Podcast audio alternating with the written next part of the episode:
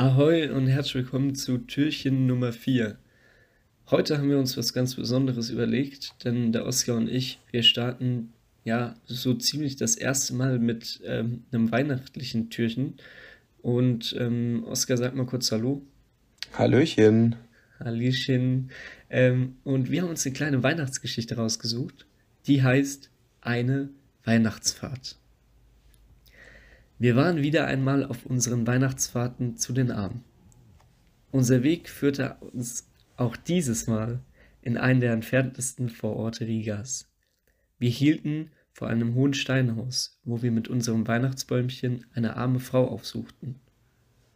Eine Nachbarin wies uns eine Steintreppe hinauf, die wir mühsam emporkletterten, und wir standen bald in einem großen, dunklen Zimmer, das von einer Petroleumlampe kaum erhellt wurde. Als wir die Tür öffneten, konnte man zuerst fast nichts in dem dunklen Raum unterscheiden. Ein entsetzlicher Geruch schlug uns entgegen.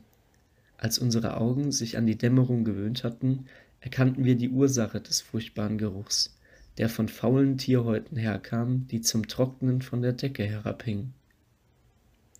An der Wand entdeckten wir ein schmales Brett, in dem eine kleine, dunkle Gestalt zusammengekrümmt lag.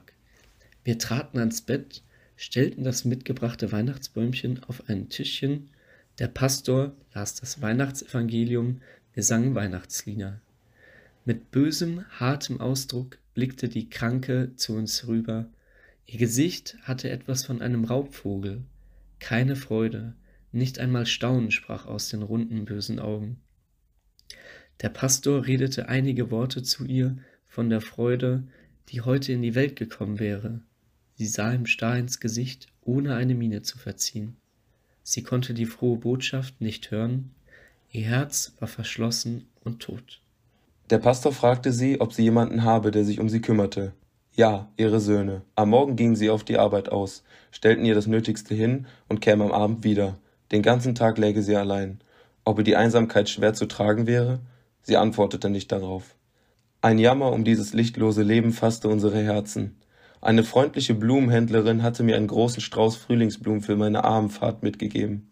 Ich griff in mein Körbchen, wo ich sie sorgsam gegen die Winterkälte verwahrt hatte, und legte sie all, alle der Kranken auf die Brust. Mit ihren dunklen, verkrümmten Fingern fasste sie vorsichtig nach ihnen, wie nach etwas Unwirklichem. Und dann ging eine merkwürdige Veränderung in dem harten, scharfen Gesicht vor sich. Es brach wie ein Leuchten aus ihren Augen. Blumen, lebendige Blumen, sagte die harte Stimme, in der plötzlich eine Freude klang. Blumen für mich, sagte sie noch einmal, und ich darf sie behalten. Sie nahm die lichten Frühlingskinder und hob sie an ihre Wangen und atmete den Duft ein. Auf ihrem Gesicht lag ein Glänzen. Sie sah nicht den Weihnachtsbaum mit einem schimmernden Lichtlein, sie sah uns nicht, die wir erschüttert in ihrem, an ihrem Bett standen. Sie sah nur die Blumen, und ihre Seele lauschte diesem Ruf aus einer lichten Welt. Wir gingen still hinaus. In der Türe wandte ich mich um und nahm die ganze trostlose Umgebung, in der sie lag, noch einmal in mich auf.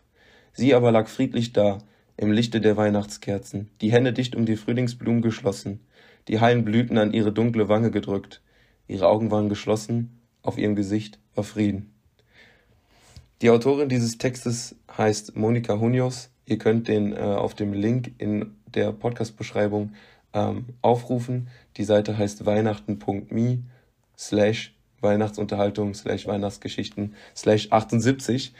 Ähm, ich fand die Geschichte schön, weil es da wieder äh, besonders um das ging, was Tom und ich auch versucht haben, in einer der vergangenen Folgen bereits mal, also richtigen Podcast-Folgen, bereits mal anzusprechen, dass es an Weihnachten eben nicht nur um den ja, äh, monetären Wert von etwas geht, sondern äh, um ja, Besinnlichkeit, um Nächstenliebe und dass man sich auch um die kümmert, die ganz alleine sind.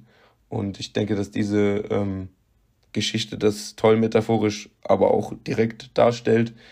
Und ähm, ich hoffe oder wir hoffen, dass euch die Geschichte gefallen hat und vielleicht regt sie euch ja auch zum Nachdenken an. Ja, und dann wünschen wir euch noch einen schönen Samstag.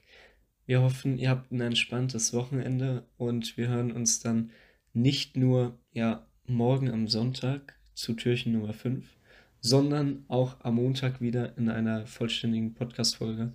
Bis dahin sagen wir auf Wiedersehen und Tschüss. Tschüss.